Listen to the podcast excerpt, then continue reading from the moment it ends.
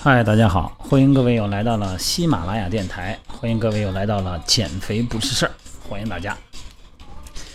呃，这两天呢，白天呢，呃，抽空哈，抽空时间呢，一直在录一些这个视频。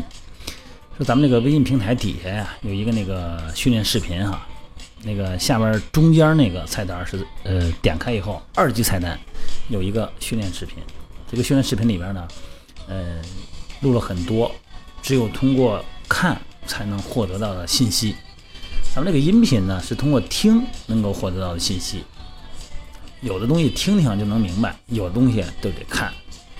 你包括一些训练的动作呀，和一些拉伸啊，那些姿势什么的哈，还有一些具体的部位，那个东西你不看是不行。但是看有一个毛病，就是费流量，是吧？费流量，有东西没信号、没 WiFi 的话太费。那么有些有价值的东西呢，我就再用音频再重播一遍，这样的话咱们大家方便。你看昨天我说那个是上交叉，是吧？今天呢，我说一说下交叉。因为这个下交叉综合症呢，在咱们人群里边实在是太普遍了。咱们对照着下交叉呢，咱们对应自己的身体的骨盆形态，然后呢，咱们再有对应的解决方案。这些东西啊，千万别以为是一个形态好看不好看的问题，它直接影响到我们的生理功能。这个下交叉综合症呢，又称为远端或者是骨盆交叉综合症。姿势上呢，一般分成两种。呃，一种呢是表现为轻度的髋关节屈曲啊，轻微的呢膝关节屈曲。屈曲呢就是就是解剖学名词嘛，就是说弯曲，骨盆前倾，然后腰椎呢前凸增加。咱们的腰椎的正常的曲度是十九到二十四厘米，呃，作为一个半径圆弧里边哈，是是正常的曲率，就有这么个圆弧，呃，圆弧的曲率。另外一种呢是涉及到下背部和胸椎。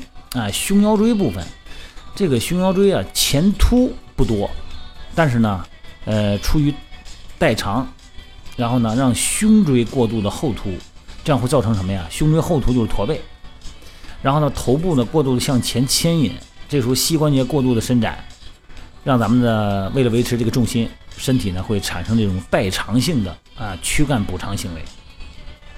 一般这个下交叉呢，主要是这个竖脊肌缩短。竖脊肌在哪儿？是咱们腰上，咱们腰椎那个脊柱那两边儿，哎，那两边那两块肌肉，那个就是竖脊肌。它短了，这个肌肉比原长度短了，它一短了以后呢，就拉动了腰椎，因为它连在腰椎上了嘛，就造成了腰椎过度的前凸。另外一个呢是这个臀大肌，就咱那屁股上的肌肉太薄太薄弱，还有腹肌也是没有劲儿薄弱。啊，这样的话呢，和它相对称的呢，就是髂腰肌和这个竖脊肌的紧张，结果造成了骨盆前倾和腹部的隆起。这个还有一个就是它的产生呢，会导致咱们的梨状肌很导致脚往外翻，梨状肌过紧啊，足部外翻。所谓的理想的形态哈，我在这个视频今天下午我录的就是这个下交叉的视频。啊，所以说你要看了视频以后呢，也知道我现在说的话跟视频差不多。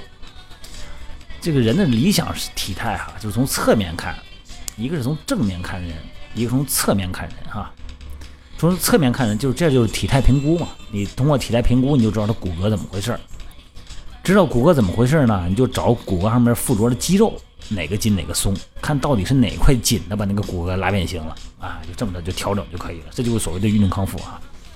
从侧面看呢，如果要是哎，咱们自然悬垂一根线，那这根线呢，可以通过咱们的耳垂，然后侧面呢就是肩峰突，就肩膀那个位置侧面，然后穿越咱们的侧面的躯干，到哪儿呢？到那个胯骨那个大转子啊，股骨的大转子，再往下呢延伸到咱们的膝关节这个侧面，最后呢落到了踝关节稍上前一点的位置。当然，并不是每个人都能达到这么一个完美的体态哈，或多或少的有点偏离。但是呢，如果有非常明显的偏移，就得去改善了，因为不光影响美观，还会给身体带来危害。呃，如果把这个完美的姿态作为最终的目标的话呢，呃，那么我们要做的呢，就是尽力的朝这个目标去前进。哎，不光是追求这个生理上的正常，还要追求形态上的美，这就是人的追求嘛，是吧？毕竟咱生活条件好了啊，呃，在乎自己的形象，在乎自己的社会形象等等。嗯，和这个理想体态相比哈，这个有那些啤酒肚啊，这个大腹翩翩是吧？啊，孕妇前面沉啊，是吧？穿高跟鞋的，哎，这些经常出现这样体态。你甭管是啤酒肚还是这个肚子里边的宝宝，都是有重量的，因为呢重心向前移了，身体呢就会把身体呢拉向前方。那么这个时候呢，正常走路呢，你你又不可能弯着腰，对吧？你重心在往前头，你就往前栽一栽的，一栽一栽的嘛。所以说呢，就会用腰的力量把身体再拉回来，保持一个平衡。这最后造成了什么？前挺后翘。所以说呢，很多怀孕的咱不说，正常那个这个这个比较胖的人啊。前撅后翘，这个词儿挺好的啊，挺性感的说这词儿啊。但是这个前面撅的是肚子，后边翘的是腿肚子。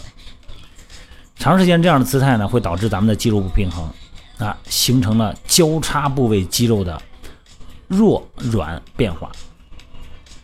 比较强的呢，过紧的是髂腰肌和这个竖脊肌，啊，这个比较松的呢是腹肌和哪儿啊？屁股臀大肌形成一个交叉。这个髂腰肌在哪儿呢？我在那个今天下午这个视频里面录了，就是顺着咱们这个腹直肌啊，腹肌往下走啊，到那个胯骨上边有两块肌肉，一边一块。平时你感觉不到它的存在，当你抬腿的时候，提膝盖的时候，那两块肌肉就会绷紧，你用手一摸能摸出来。这个人的神经有一个这样的机能啊，当咱们的神经呢对一块肌肉的控制力增强的时候，就会自然抑制这块肌肉的拮抗肌的控制。你比方说。在这个下交叉综合征中呢，髂腰肌它募集的增强，就是募集纤维、肌肉纤维的增加，而且呢变得变短的时候，就会减少对它的拮抗肌。髂腰肌的拮抗肌是哪儿啊？就是臀大肌，它就会减少对拮抗肌的控制。你的腹肌被拉长了呢，控制能力变弱了呢，那么神经呢就会对它的拮抗肌、竖脊肌的控制能力加强。啊，它有这么一个特点，神经控制哈。这个下交叉呢，这个因为身处于这个骨盆前倾嘛，腰椎过度前弯的状态呢，就会增加哪儿啊？增加膝关节的压力，这个膝盖就会绷得很直。长时间呢，这样的话状态下走路呢，就会非常难受，而且会产生磨损。呃，这个第五腰椎和第一骶骨周围的软组织呢，就会受到很大的压力，会引起疼痛。所以说呢，影一般说，为什么说胖人他会出现腰疼、腿疼、膝盖疼啊？它不是重的原因，它是因为重导致的力学和生理结构的变化而引起的疼痛，影响那个髋关节伸展的这个动态姿势啊。所以说呢，而且那个容易造成膝关节超伸。这个超伸这个词儿在咱们运动中经常出现。什么叫超伸呢？就是它超过了正常的中立位，正常的生理的位置。这个如果髂腰肌要持续的挛缩啊，就持续紧张呢，嗯，让这骨盆前倾。从而呢影响呢肌肉纤维慢性应力的损伤。长时间老坐着的人啊，因为长时间呢屈髋，什么叫屈髋呢？就是你坐着的时候，这个髋关节就是一个屈的状态，弯曲的状态，啊，造成呢髂腰肌挛缩，是引起慢性疼痛的一个诱因。这个时候你很容易检测哈，你可以试一试。嗯，你坐在这个床头，然后呢，另外一个人呢抓住你的右腿吧。啊，让它产生曲弯曲到胸前，就是你把这个腿给它抬高，抬到胸前去。这个时候呢，你必须得收紧下颌啊，这个下巴往里收。左腿呢放在这个床的外边，外沿儿。如果髂腰肌长度如果正常的话，没有缩短，没有挛缩、痉挛缩短的情况下，那么左腿的这个大大腿应该跟地面是平行的。那所有的向上的成角。都说明髂腰肌有挛缩，什么意思呢？你想哈，我把右腿往前一抬，你的左腿没有跟上来，就说明你的髂腰肌长度正常。如果你左腿跟着上来，也跟着带上来了，这个说明你髂腰肌变短了。大腿还有个股直肌，大腿骨叫股骨嘛。所谓的古时候说这个人大臣是叫做肱骨之臣，就是说像胳膊腿一样重要的大臣啊。这个股直肌就是大腿的骨头，股骨叫股骨啊，上面叫股直肌。如果股直肌要是正常的话呢？就会左边那个小腿呢，就会跟地板垂直。如果小腿跟地板形成了一个夹角，那就说明股直肌也挛缩了，也缩短了。如果这个阔筋膜张肌挛缩，就会让小腿呢向外有轻度的外展。阔筋膜张肌在哪儿啊？就是你胯骨、胯骨轴子、胯骨轴子、胯骨两边有两块肌肉，这两块肌肉呢，当你蹲下的时候会格外的明显。这两个胯骨上啊特别硬两块肌肉，呃，整体呢一个人的整体性哈，决定刚才我说的那个三块肌肉存在不同程度的挛缩。所以说，因此在训练的时候呢，一定要注意同时的牵拉这三块肌肉，并且呢，提高它拮抗肌的向心收缩力。髂腰肌的拮抗肌就是臀大肌，对吧？哎，就加强它这个对抗肌的力量。这个咱们生理上哈，一块肌肉出现紧缩、痉挛、挛缩的时候呢，它的神它就拉动了很多的关节就变形了。你比方说，如果你髂腰肌要是出现挛缩的时候呢，这个膝关节就会外翻，骨盆呢会前倾。在那个 X 线上来说哈，这个骨盆呢，呃，理论上骨中肌呢是处于一种弱势。如果臀中肌、臀臀部哈那个臀中肌要是弱的话呢，就会导致骨盆的侧倾，呃，和这个同侧骨盆就会比较高。所以说呢，要通过训练骨盆高侧的臀中肌来调整骨盆。这个骨盆可不是说好看不好看啊，直接影响了女性的子宫。啊，会对子宫呢形成一定血液循环，造成压力，会有时候痛经跟它有关系哈。这个放松髂腰肌的办法呢，我这个视频里边也有介绍哈，我这里边再说一说吧，你们说的方便吗？这个就是说最好是被动式的，呃，什么意思呢？就是肌肉在收缩之后呢，放松一瞬间再伸展，那就会让肌肉拉伸的范围增加很多，就是说它给它一定的强度，给它一定的力，让它产生一个对抗。具体来说吧，就是你脸朝左，比方说咱伸展右边哈，咱脸朝左侧躺在床上，明白吧？向左侧卧啊，咱们伸展右边的髂腰肌，这个双手呢稳定住左侧的大腿，自己把这个大左边的那底下那条大腿给稳住，让大腿呢和躯干成九十度，就是团着身子，因为是被动式的嘛，所以说呢，首先呢得有一个人站在地上，从你的背后。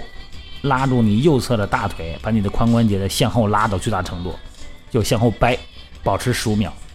然后呢，你自己使劲儿，让这个右侧被你拉伸直的大腿向后的拉力产生一个对抗，就往回收，产生一个对抗力。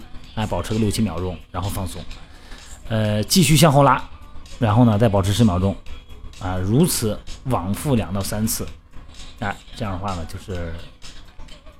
这个可以产生对髂腰肌的一个拉伸放松，竖脊肌就咱们后背那个竖脊肌，腰背那个地方啊，那个拉伸简单，就是你坐在椅子上，呃，直接折胯，让你的两个肩膀呢达到你两个膝盖内侧的位置，哎，就整个就是一个很很低的头低下猫腰啊，这个姿势。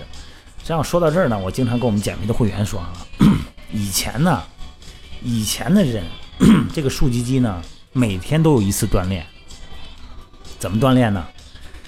嗯，说这个不算什么笑话啊，就是现在咱们都家里边都是马桶嘛，都是坐便器嘛。以前都是蹲着拉屎的，蹲着拉怎么拉啊？你想想看，是不是两个腿打开，身体猫着腰，然后就拉伸了咱们的竖脊肌？所以每天都有一次拉伸。你要赶上哪天你拉肚子呢，你一天拉伸好几次。是吧？哎，这就是一个自然状态下的拉伸，但现在没有这个条件了，都是马桶了，是吧？需要强化的肌肉是哪儿？就是腹肌跟臀大肌。这个腹肌包括这个最外层的腹直肌啊、腹内斜肌、腹外斜肌，最里边的是腹横肌。这个腹横肌是最深层的肌肉哈，它对于控制你的身体有非常重要的作用。这里边咱们插一个话题哈，就是这个关键词，就是什么叫深层肌肉，什么叫浅层肌肉？浅层肌肉就是咱们平时经常用力的那些肌肉。举杠铃啊，跑步啊，哎，能够产生动作的肌肉，这些肌肉是浅层肌肉。深层肌肉呢？深层肌肉起稳定骨骼的作用。你比方说你在跑步的时候，保持你腹部和腰椎的正常位置，谁来保证啊？就是你的腹横肌深层肌肉，这个意思哈。臀大肌呢，这个训练比较简单嘛，你比方说肩桥，知道肩桥吗？就是倒过来，然后把臀部悬起来，臀大肌啊。还还有就是在这个健身球上趴在健身球上做伸髋，就是把腿伸直啊。这样的话呢，骨盆呢会保持一个中立位，就是骨盆不要做前倾的动作。呃，但是有骨盆前倾的人哈，不要做深蹲。为什么呢？你要做自由深蹲的时候呢，你骨盆本身就是一个前倾状态。这个我在视频里边有一个介绍哈。正确的姿势啊，可以改变一个人的生活习惯，哎，让你自信啊，减少受伤的机会，提高咱们生活质量。呃，尤其是健身的人群，明明是奔着一个好的意愿去的，结果呢，越练身体越麻烦，只看到了练那些能够看得见的肌肉，练块儿嘛哈，结果呢就忽略了一些稳定性的深层肌肉。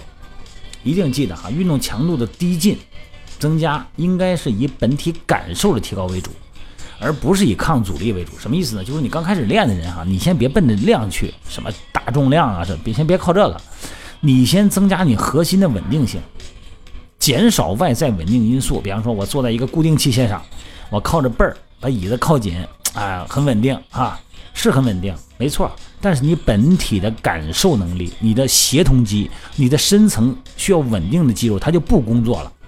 那么你外在的稳定越多，你自身控制的能力就越差，明白这个意思吧？所以为什么说有时候自由重量非常重要啊？而且一些垫上训练、一些俯身的训练很重要，就这个道理。